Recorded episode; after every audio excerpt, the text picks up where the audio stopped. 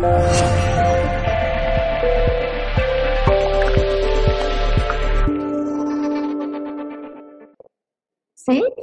Porque tengo una de cosas que contaros, os lo digo ya. Ante la que está cayendo la gente suele tener así como unas informaciones así como muy, la verdad, deprimentes y la verdad un poco paralizantes, porque cuando te paras a pensar cómo está el patio, dices, mamita, que me quede como estoy y mientras lo mío vaya bien, pues el que venga detrás que corra y, en fin, que Dios nos pille confesados, ¿no? Un poco mm, es eh, la actitud que tiene mucha gente de, bueno, mm, como yo no puedo hacer nada, pues, pues me dedico a lo mío. Sin embargo, aquí, en estas jornadas, nos juntamos un montón de gente que no, que queremos estar informados y queremos hacer cosas. Queremos actuar. Y a lo largo de las charlas que ya hemos estado disfrutando esta mañana, pues un tema que se repite muchísimo es la interconexión, ¿verdad? La interconexión entre las cosas. Esta mañana con Eva y Adonai, en la charla de antes con Kim, en fin, que todo está interconectado. Pues yo os vengo hoy a contar unas interconexiones salvajes que deberían haberte contado la escuela, nos deberían haber contado a todos y a todas, y no nos lo han contado. Y yo cuando me enteré de todo esto, ya con 30 y tantos, dije, jolín, ¿cómo puede ser? Es que esto lo tenemos que saber todos y todas. Por eso me dedico a esto, a dar este tipo de charla, a viajar por ahí viendo experiencias y hacer lo que yo llamo el puenting. Puenting. Pues puentear, conectar, tal, y además tirarme a la piscina sin agua, la verdad. Así que es un honor estar aquí hoy, eh, por primera vez en la ciudad de Balaguer, hablando expresamente de esto que es la agricultura regenerativa. Y esas interconexiones salvajes que os comento, nos llevan a que os voy a poder contar cinco, sí, cinco tecnologías increíbles que sin efectos secundarios nos pueden ayudar, si las comprendemos, a resolver muchos de los problemas y los retos que tenemos hoy en día entre nosotros, que son de todo tipo, desde retos sociales, económicos, de salud, de alimentación, políticos. Así que os voy a desgranar esas cinco tecnologías increíbles y también cinco M's que nos pueden guiar en ese camino a tener en cuenta. ¿Vale? ¿Os parece bien? ¿Arrancamos viaje? Muy bien, gracias a todos los que habéis venido. Sé que hay muchas cosas y opciones, entonces a los que estáis aquí os lo agradezco especialmente y a los que estáis en casa, pues también, que le dediquéis el tiempo a escuchar este tipo de cosas. Bueno, agricultura, a ver, ahí está, agricultura regenerativa. ¿Por qué regenerativa? Pues porque lo sostenible ya se le pasó al arroz. Es decir, si sostenemos lo que tenemos hoy en día en marcha, vamos mal, vamos mal, francamente. Lo que tenemos que hacer es regenerar lo que hemos perdido y aprender que nuestras acciones pueden ser regenerativas en lugar de degenerativas del sistema. Por eso lo llamamos así. Y esta palabra viene de diferentes fuentes y la persona que lo trajo aquí a Iberia fue Darren Doherty, un australiano experto en permacultura y que se dé cuenta que la palabra permacultura para los agricultores y ganaderos era como, ¿qué me estás contando? Volvamos a la palabra original, que además es agricultura, ganadería, estas son las actividades del campo. La agricultura regenerativa, para quien sepa de permacultura, es permacultura para profesionales del sector agroganadero. Explica una serie de visiones y de realidades ya científicamente demostradas que funcionan en todo el planeta. Y da metodologías, métodos, procesos para poder poner eso en práctica y hacerlo a escala, desde tu huertito en casa hasta una producción local, hasta grandes extensiones que alimentan al mundo. O sea que lo que vamos a hablar es aplicable a todas las escalas y especialmente, especialmente interesante para productores. Y aprovecho para preguntar, ¿cuánta gente aquí cultiva o tiene algún tipo de eh, producción alimentaria. Wea. Pues como que la mitad de la gente. Súper, estupendo. ¿Cuánta gente tiene huerto? Bien, un montón. Súper. Revolucionario el huerto. Los niños, por favor, que los niños pisen el huerto. ¿Cuánta gente tiene algún tipo de animal eh, productivo? Eh? Pollos, gallinas, ovejas. Súper. ¿Quién tiene pollos? Fantástico. ¿Quién tiene ovejas? Ole, compañero. ¿Quién tiene vacas? Nadie. Para hacerme una idea ¿eh? de cómo estamos. Bueno, cabras. Eh, súper. Muy bien. Caballos. Fantástico. Esto es también de todo, ¿eh? Súper. Qué bueno. Bueno, pues lo que voy a compartir es muy interesante para vosotros y también para el resto de la gente, porque todos comemos tres veces al día. Entonces, aunque tú no estés produciendo alimento, estás comiendo todos los días, con lo cual tu acción de comprar una u otra cosa es una elección que puede ser inconsciente o puede ser consciente. Ahora, sea consciente o inconsciente, tu acción tiene un impacto. Es una decisión política. Lo que tú decides comprar está apoyando un sistema productivo u otro, un sistema económico u otro, incluso un sistema político u otro. Con lo cual es importante estar informados. Y así ya tú puedes elegir. Muy bien, pues la película que nos venden ahora mismo es una película de desastre total, que nos quedan 10 años y que la cosa está fatal. Con lo cual, bueno, interesa que estemos en el miedo, sí. Somos más fácilmente manejables, sí, cuando estamos en el miedo. También interesa que estemos en la división, en que tú eres diferente a mí, en que hay una barrera, una bandera entre los dos, en que yo llevo esta bandera, tú llevas la otra, en que, oye, si nos separamos nos irá mejor, y, me refiero a un montón de situaciones globales ahora mismo. Esto no es casualidad, es que es divididos y pensando que el otro es mi enemigo y invirtiendo mucho tiempo y energía y capacidad en eso, joder, pues se nos escapan un montón de cosas que son absolutamente esenciales. Entonces, eh, yo invito a que la gente dedique al menos una parte de su tiempo, ya que la va a dedicar a un activismo, pues algo que sea constructivo y que aborde las raíces de los problemas. Bien, en la película que yo os voy a contar, y que yo la cuento porque soy una comunicadora, pero esta es una película que ya hay mucha gente, cada vez más gente, hablando y actuando en esta película. En esta película, el gran protagonista es el suelo el suelo bajo mis pies. Y es que el suelo, según los libros de agricultura convencional, es materia inerte en la que crecen plantas. Toma ya. Y se quedan tan panchos. En base a eso y sobre eso está construido todo el sistema agroganadero convencional, globalizado, industrializado, basado en insumos químicos sintéticos. Y todo el sistema comercial, económico y político que va asociado con ello. Está basado en esta premisa. Porque si yo pienso esto, me puedo permitir hacer todo tipo de cosas sin pensar que estoy afectando a la vida. Porque el suelo está muy vivo. En un solo puñadito de suelo, de esa tierra rica de tu compost, de tu huerto, hay más seres vivos que humanos caminamos sobre el planeta.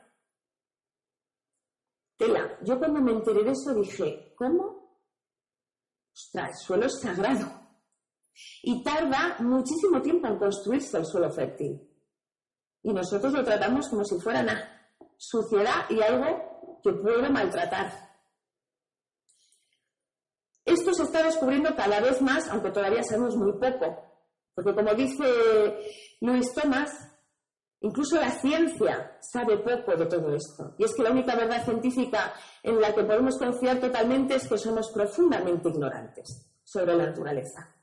Profundamente ignorantes. Entonces, bajemos a la humildad, como decía esta mañana Eva, bajémonos del caballo y del pedestal, bajemos aquí a ver si podemos comprender cómo funcionan esas interacciones increíbles de la vida que se han desarrollado a lo largo de millones de años. ¿qué es el suelo? Bueno, pues un suelo sano contiene lo que llamamos las tres M's, y aquí van las tres primeras M's de las cinco que hoy os voy a compartir. Los minerales, dicho de otro modo, los elementos químicos de la tabla periódica, esa que estudiábamos en clase de química, 118, ahí está, y un montón de, pequeños elementos traza, bueno, eso lo podemos resumir como minerales, es decir, los nutrientes de los cuales estamos compuestos todos y todas, las plantas, los animales, todo está compuesto de minerales, de elementos químicos de la tabla periódica, sería la forma correcta. Resumiendo, minerales. La materia orgánica, Materia orgánica, todo lo que estaba vivo y se murió. Materia orgánica. Esa materia orgánica sirve de hogar y de alimento para la microbiología, que es la verdadera mm, maga del sistema. Lo que sucede en un suelo sano es una interacción entre esas tres M's. Uy, ¿dónde está esto? Ah, mira, esto es una flecha. ¡Oh! Vale. Vale, entre las tres M's se da una interacción dinámica y es la vida la que impulsa ese dinamismo y en presencia de agua y de aire también, como vemos ahí, y de gases, todo ese dinamismo es el que genera la primera de esas tecnologías increíbles, la alquimia del suelo. Es increíble lo que sucede ahí. Sabemos muy poquito. Sabemos nada. Pero esa alquimia es la base de toda la vida sobre el planeta. Sobre un suelo vivo se basa todo lo demás. Si nuestro suelo está muerto, no podremos vivir ningún otro organismo como nosotros. Esto es muy importante tenerlo claro. Además, en este suelo tiene que haber conductividad eléctrica, cosa que es otro tomazo que os invito a explorar, que no entraré hoy porque es un tomazo, pero esto es muy importante también, conductividad. Todo esto conjunto hace esa alquimia del suelo. Y en ese dinamismo se genera también el humus, que está ahí en el centro, y que es la forma de carbono más estable donde se captura y se retiene el carbono en el suelo y son como los ahorros. Es como el banco del cual puede tirar la vida. Encima del suelo hay otros elementos. Las plantas. Las plantas hunden sus raíces en ese suelo y si es un suelo vivo, se establece una serie de simbiosis con todos esos microorganismos que están ahí, microorganismos y macroorganismos, que son los que a la planta le permiten alimentarse y estar saludable. De niños nos decían, las plantas se alimentan a través de sus raíces. Sí. Ahora, las plantas no toman los minerales tal cual. Necesitan que estén biológicamente disponibles para ellas. Y eso se consigue con la vida. La vida del suelo procesa esos nutrientes y se los da a las plantas a través de la raíz. Y la raíz, a cambio, le da a la vida del suelo otros nutrientes, azúcares y demás. Con lo cual hay toda una interacción ahí nutritiva, nutricional increíble. Y si este suelo está bien en dinamismo, con esas presiones bien activas, se establecen esas simbiosis. Por ejemplo, en esta imagen podéis ver que aquí están las raíces de esta plántula y todo esto son hifas o raíces del hongo micorriza, que es un hongo que se asocia con la planta y que va a más profundidad de lo que las raíces de la planta pueden alcanzar y va buscando agua y va buscando nutrientes y va conectando a las plantas entre sí. Algunos hongos micorrizas se dice que pueden alcanzar 40 kilómetros de extensión. Imaginarse. O sea, esto es como la peli de Avatar, ¿sí? Que estaba todo conectado y por la noche aquello se ponía, pues, oh, qué bonito, yo quiero vivir ahí, qué planeta. Pues, ¿sabes qué? Que este planeta ya es así, pero mucho mejor.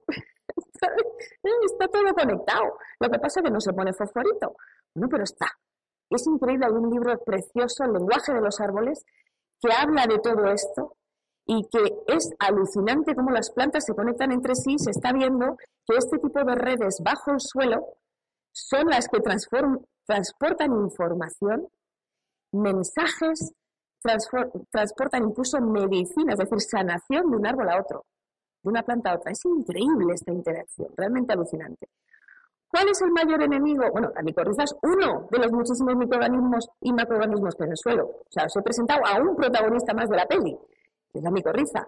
¿Cuál es el mayor enemigo de la micorriza y todos los seres asociados a las plantas y a sus raíces? Este, el arado con volteo. Oh, lo sé. Para algunos esto, y este es uno de los puntos más diferenciales de una agricultura regenerativa, es que esa labranza entendemos que está dañando el suelo. Vas un paso para adelante y dos para atrás. ¿Por qué la gente hará el suelo? Le preguntas y dice, no, es que siempre se ha hecho así. No siempre se ha hecho así. Esto se ha hecho así hace 70 años, esto de meter este tipo de maquinaria. No, es que para esponjar y para que entre el agua. Vale, ¿qué pasa cuando hará el suelo y lo dejo todo desnudo? Lo vamos a ver. El suelo desnudo se convierte en el enemigo público número uno. Esto sí que es un enemigo contra el que hay que luchar, y no otros que nos crean en los medios y demás. ¿Por qué es eso? Vamos a verlo. Aquí tenemos una gota de agua que cae sobre un suelo desnudo, es decir, la lluvia. Se genera como una pequeña explosión. Este suelo que ya está mojado, cae otra gota más y se genera esta explosión en la cual ¿Veis las partículas así que suben más alto, más pequeñitas, son las más ligeras? Las que suben más alto y las últimas en caer. Son las partículas de arcilla. Al caer, ese suelo se va separando en diferentes sustancias y la arcilla queda arriba. Cuando sale el sol, eso se seca yo camino por el campo y ¿qué oigo? Cuando camino por ese campo. Exactamente, crack, crack, crunch, crunch, crack, crack. ¿Eso qué es? La arcilla. La arcilla que se está rompiendo. Pero es que la arcilla, además, ¿para qué sirve? Para hacer botijos. ¿Por qué? Porque es impermeable. Entonces, cuando yo hago este tipo de acción, lo que estoy es impermeabilizando mi suelo. Llega la siguiente lluvia cala un poquito y enseguida se va. Y se va llevándose suelo. Vamos a ver un experimento que se hizo para justamente demostrar esto.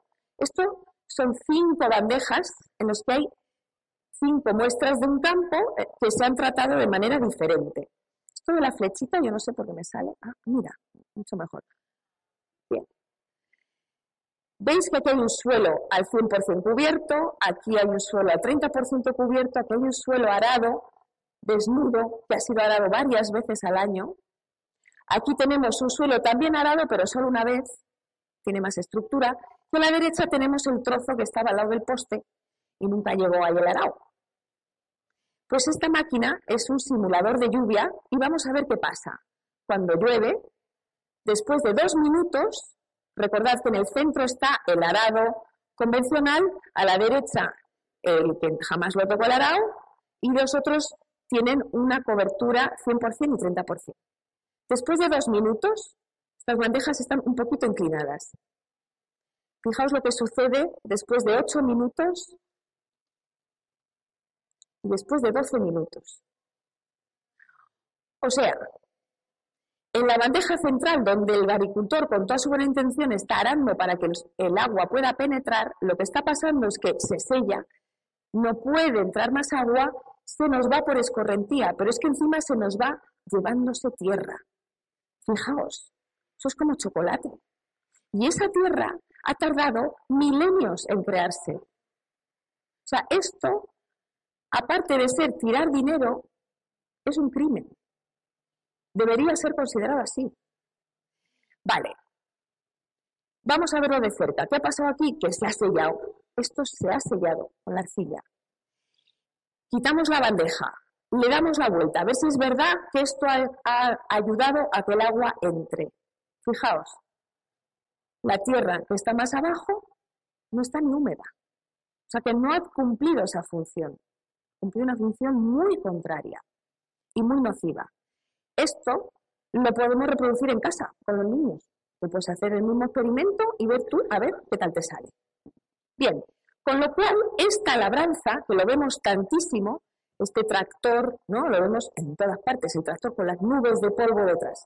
A veces hay pájaros detrás comiéndose los bichos pobres. Estaban ahí abajo intentando vivir su vida y de repente llegas tú con el tractor, le das la vuelta a todo y ahí están los pájaros para comérselos. O sea, los pobrecitos lombrices que podían quedar ya se las han acabado. Esta nube es suelo que se nos va. Esto es erosión, esto causa erosión. La erosión se define como justamente la pérdida de suelo que causa el arrastre de la lluvia, la nieve o el viento. ¿Cuánto suelo estamos perdiendo en Iberia? Solo en la península ibérica, bueno, en el Estado español, estas son cifras del Ministerio de hace unos tres años, y veis que la parte roja es donde más suelo se está perdiendo. Imaginaos esto, un milímetro de suelo, que es na, ¿sí? En una hectárea Perder ese milímetro de suelo equivale a 10 toneladas de suelo. Esto si haces la matemática te sale, ¿eh? 10 toneladas. Dos camiones, vaya, que se te van de tu finca. Cada vez que labras, cada vez que luego llueve, cada vez que viene el viento y se llena tu suelo, estás perdiendo toneladas de suelo. Y en este gráfico vemos que los que están en rojo están perdiendo más de 25 toneladas por hectárea, es decir, 2,5 milímetros o más al año. Al año. Se me pone el pelo de punta, no sé a vosotros, pero a mí es que se me, remueve todo el cuerpo de ver esto. Cifras oficiales. En amarillo, los que pierden entre 12 y 25 toneladas por hectárea. En verde, de 0 a 12 tela. ¿Esto en qué se traduce en cifras? Pues que en Iberia estamos perdiendo entre 0,4 y 3 milímetros por hectárea y año. Y al año en el mundo, 24.000 millones de toneladas. O sea, es como una cantidad que no te la puedes ni imaginar. Un 17% del PIB mundial. Eso significa, o sea, ¿Crisis? ¿Qué crisis? Pico de petróleo, se habla ya del pico del agua y el pico del suelo. Y el suelo es la base de la vida. Todo esto es capital que tiramos a ríos y mares. Y en estas imágenes, estos son de los cinco continentes. Cuando llueve y todo es agua marrón, como acabamos de tener las lluvias ahora, que se va todo, ¿sí? aparte de destruir tanto, se nos va el capital al mar. Y esto pasa en todas partes. Da igual tu país, tu bandera, tu nación, tu origen, tu lo que sea, que sea rico o pobre. A todos nos afecta esto. En los cinco continentes. Las prácticas agrícolas llevan a esto. Incluso desde un satélite se puede ver, después de un evento de lluvia muy fuerte, se puede ver. Increíble. Con lo cual, desde que empezamos a arar el suelo, los humanos hemos estado degradando ese suelo. Y nos encontramos en este punto de inflexión que va a marcar realmente el rumbo a muchos niveles y en muchas áreas. Y esta es una clave. El reto es que si queremos sostener la vida encima del suelo, incluido nosotros, a ser posible, tenemos que empezar a comprender y reinvertir en la vida bajo el suelo. Ese suelo, entonces, que decíamos, ese suelo vivo, es como la piel del planeta. ¿Toda tu piel te arrancarías la piel a tiras y la pondrías del revés? pues igual no me muero, pero me va a costar, ¿eh? Recuperarme. Pues eso es lo que hacemos. ¿Quién es el mejor tractor? Porque el motivo es ese de, bueno, para que entre el agua y para que esponjar aquello y que pueda luego yo... El mejor tractor son las raíces de las plantas. Justamente, las raíces de las plantas que son capaces de romper piedra, Lo habéis visto, ¿verdad? Vamos al monte y tal y ves, tienen una fuerza las raíces increíble. Y además sirven de túnel, de canal, y cuando esa planta muere, todo lo que estaba vivo se murió, se convierte la raíz en materia orgánica, alimento para ese suelo y deja canales, además, para la respiración de la tierra, que la tierra también respira. Vamos a ver esas raíces un poquito más. Fijaos, esto es de lao, esto es una humilde planta autóctona de pradera. Fijaos qué raíz que tiene. Imaginaos el microcosmos, la de piña que hay ahí alrededor de esa raíz. Como dice uno de nuestros agricultores favoritos, uno de los hermanos Domínguez Campa, dice, aquí hay un montón de gente trabajando. Toda esa gente, toda esa gente está trabajando para mí. Fijaos esta otra. Este fotógrafo lo que hizo fue coger unas semillas de plantas autóctonas de pradera, ponerlas en dos toneles, dos cubos así, con tierra, plantar, regar y dejarlo cuatro años, que aquello siguiera su ritmo. Después de cuatro años, abrir el tonel y limpiarlo para que, y fotografiarlo para que pudiéramos verlo. Esto es un mundo de interacciones entre microorganismos. Es increíble lo que sucede ahí. Eso es lo que tenemos que potenciar. Y si ese suelo es mi piel, la piel viva del planeta, oye, a mi piel sí que le va bien un poquito de peeling, ¿no? Un poquito de masaje, quitarme las células muertas, ¿no? Un poquito de hidratación también. O sea, no es plan de conservarla como si estuviera en un museo, que eso es lo que hace muchas veces eh, la, la acción de conservacionismo.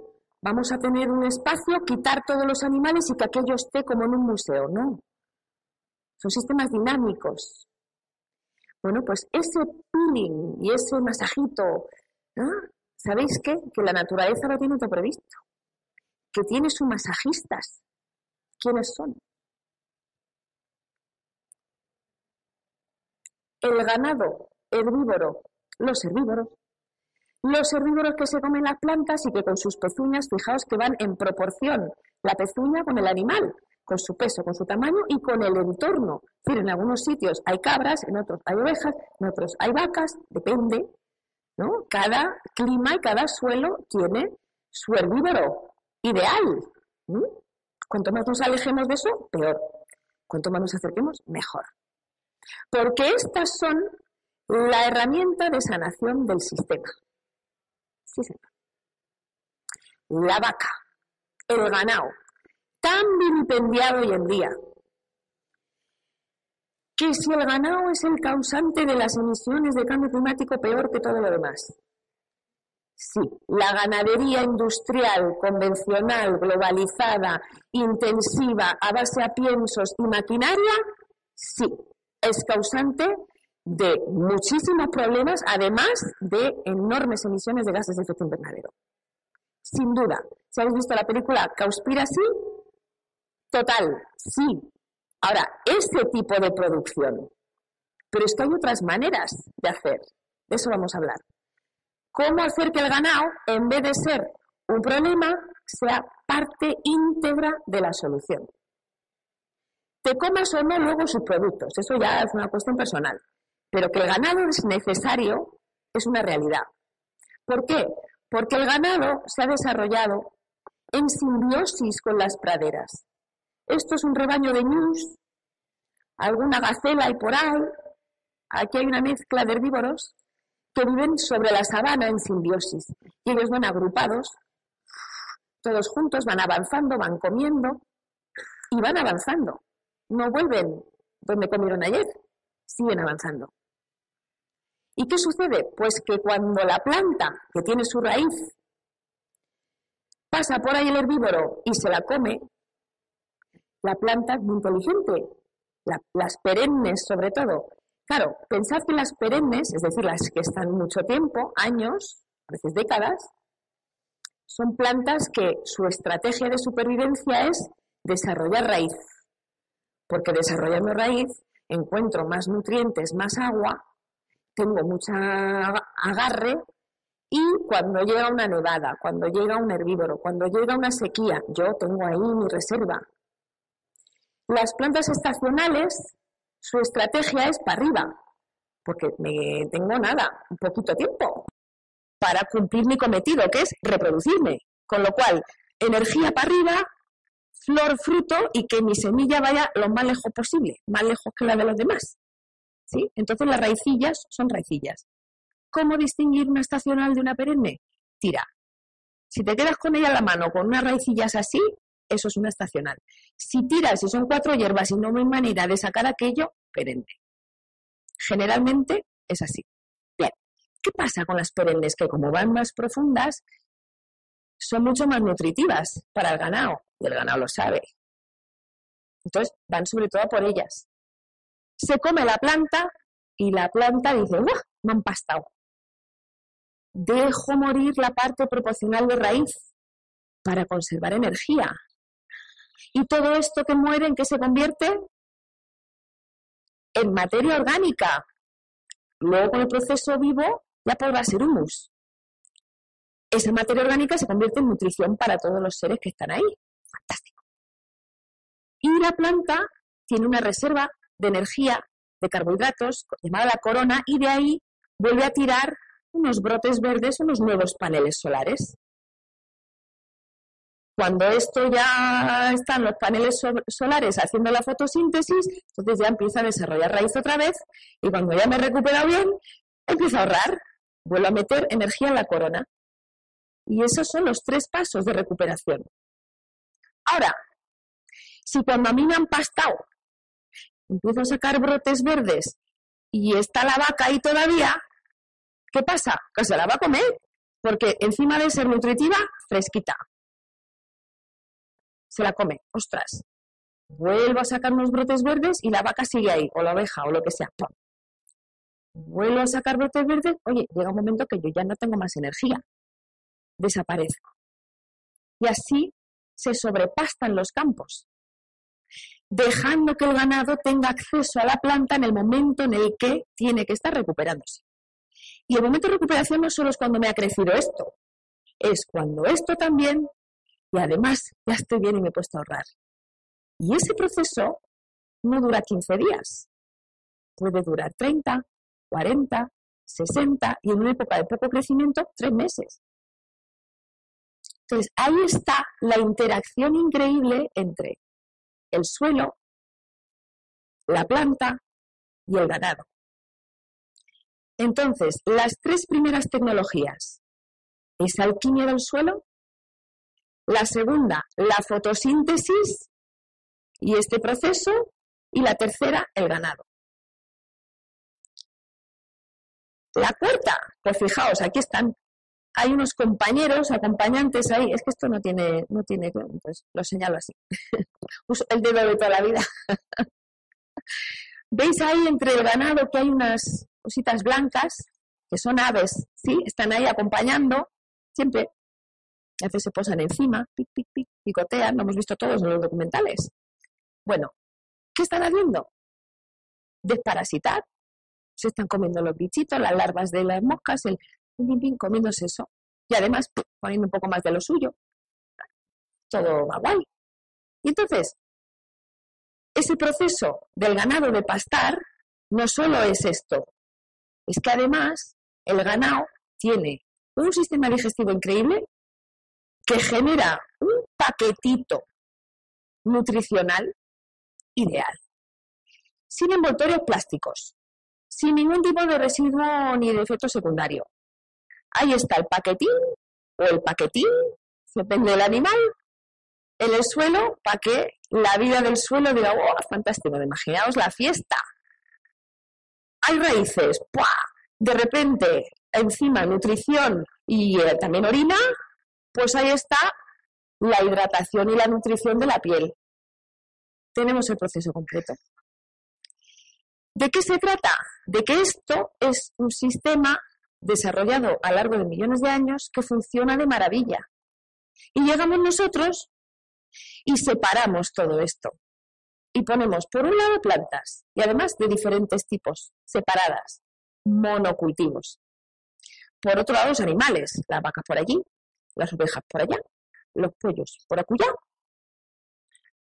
Todo es conectado. ¿Qué pasa cuando desconectas las cosas que tenían que estar juntas? Pues que se te van los ciclos y tienes carencias, patologías. Tienes que suplir, tienes que poner. Tengo que ponerle insumos, tengo que gastar dinero, tengo que poner fertilizante, tengo que meter maquinaria, tengo que hacer toda una serie de cosas para suplir lo que ya venía bastante perfecto. ¿Se entiende este, sí? El cuadro este de las tecnologías fantásticas. Las aves entonces son la cuarta tecnología. ¿Cuál es la quinta? La vamos a ver ahora. ¿Qué pasa con todo esto? Que el humano hemos hecho, pues no lo estamos haciendo muy bien, la verdad, no lo hemos hecho nada bien. Hemos llevado a todos estos problemas. ¿Por qué no debemos desanimarnos? Porque antes, históricamente, no hemos sabido hacer agricultura y ganadería y construir suelo fértil a la vez. Es decir, todo, tener todo, ¿no? Y sin embargo, ahora sí sabemos. Nuestros ancestros sabían muchísimo y muchas de las cosas que ahora se están perdiendo y que se hacían, no hay que perder y hay que recuperar. Había mucha sabiduría. Además, le podemos añadir lo más puntero del conocimiento científico y la tecnología apropiada. En el momento que toca lo que toca y porque sé por qué lo estoy haciendo, porque estoy apoyando el sistema.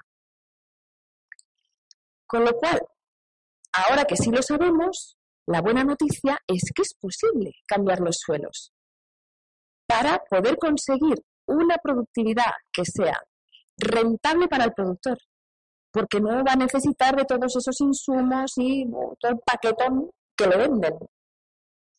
Asequible para el consumidor, porque cuando cierras ciclos y haces las cosas de manera así inteligente y complementaria, pues no se te disparan los costes con todo ese paquetón. Y además, alimentando a todo el mundo. Que antes me lo preguntaba un compañero de la caja de Pandora, que muchas gracias por estar aquí, y también a Mindalia. ¿Pero podemos alimentar a todo el mundo?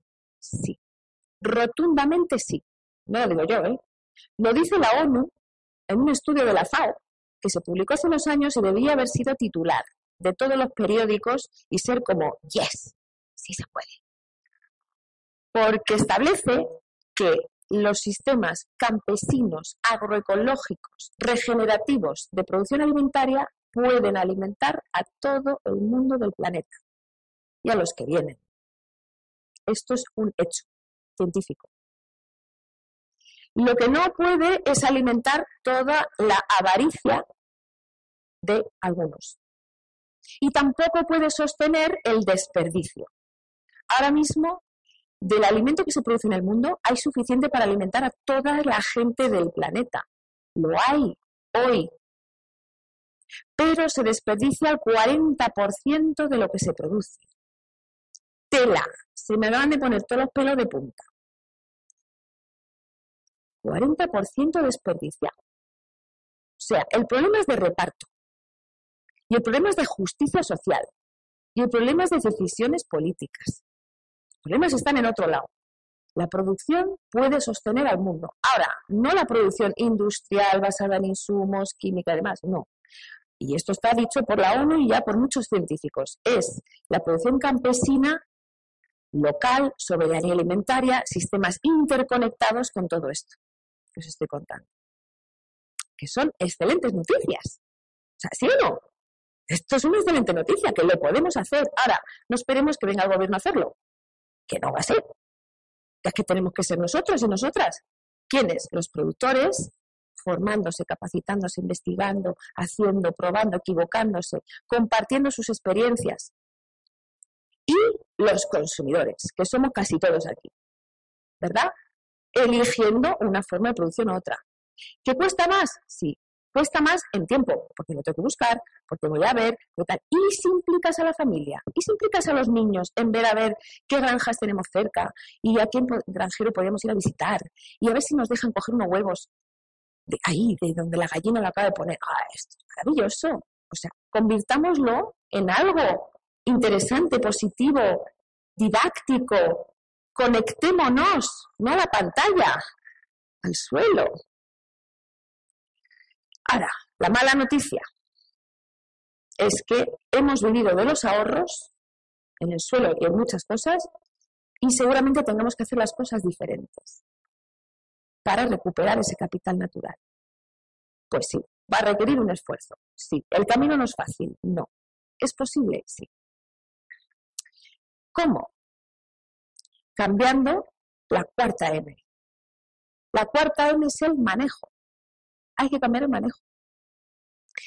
Y aspirar a tener unos sistemas que ahora mismo están aquí, monocultivo, suelo desnudo, poca planta, o sea, poca variedad, sin animales. Y cambiar a sistemas policultivo, muchas cosas. Lo mejor y más productivo es una pradera con árboles, lo que viene a ser la dehesa de toda la vida. Un sistema agro-silvo-pastoril de los más efectivos cuando estaba haciéndose bien, porque ahora ya la transhumancia no es posible, porque ahora ya hay otros, otras realidades, ¿no? Sistemas diversos de plantas con animales integrados y bien pastoreados. Esos sistemas se convierten en captadores de CO2. Os voy a dar una noticia muy buena. Otra más, va. Venga, tenemos la casa por la si todos los sistemas, si todos los terrenos arables del mundo, los cultivables, de donde se está cultivando alimento actualmente, del mundo, cambiaran a este tipo de manejo y se convirtieran en captadores de CO2 en lugar de emisores, en 10 años se captarían todas las emisiones excesivas que hay ahora mismo en la atmósfera y volveríamos a niveles preindustriales de CO2 en la atmósfera. O sea, ¿qué? ¿Cómo es que no están todos los gobiernos y todo el mundo poniéndose manos a la obra ya? No interesa. Vale. ¿Somos de los que nos conformamos con eso? No. ¿No, verdad? No. Vale. Me alegro mucho saberlo. Free